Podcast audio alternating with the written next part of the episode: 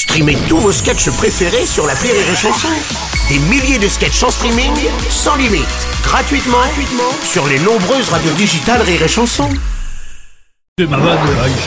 Marceau refait l'info sur Rire et Chanson. La France championne du monde du temps resté à table, 2h13 en moyenne par jour en comparaison des Américains qui eux ne restent que 1h02 à table par jour. Bonjour Bruno. Bonjour Cyril Lignac. Alors au pays de la gastronomie, c'est normal qu'on soit champion du monde du rester à table. hein. Ah oui. Je veux dire, attention, 2h11, 2h13, c'est une moyenne. hein. Ah oui. Pour Aurélie, ça peut être beaucoup plus longtemps s'il y a du rosé.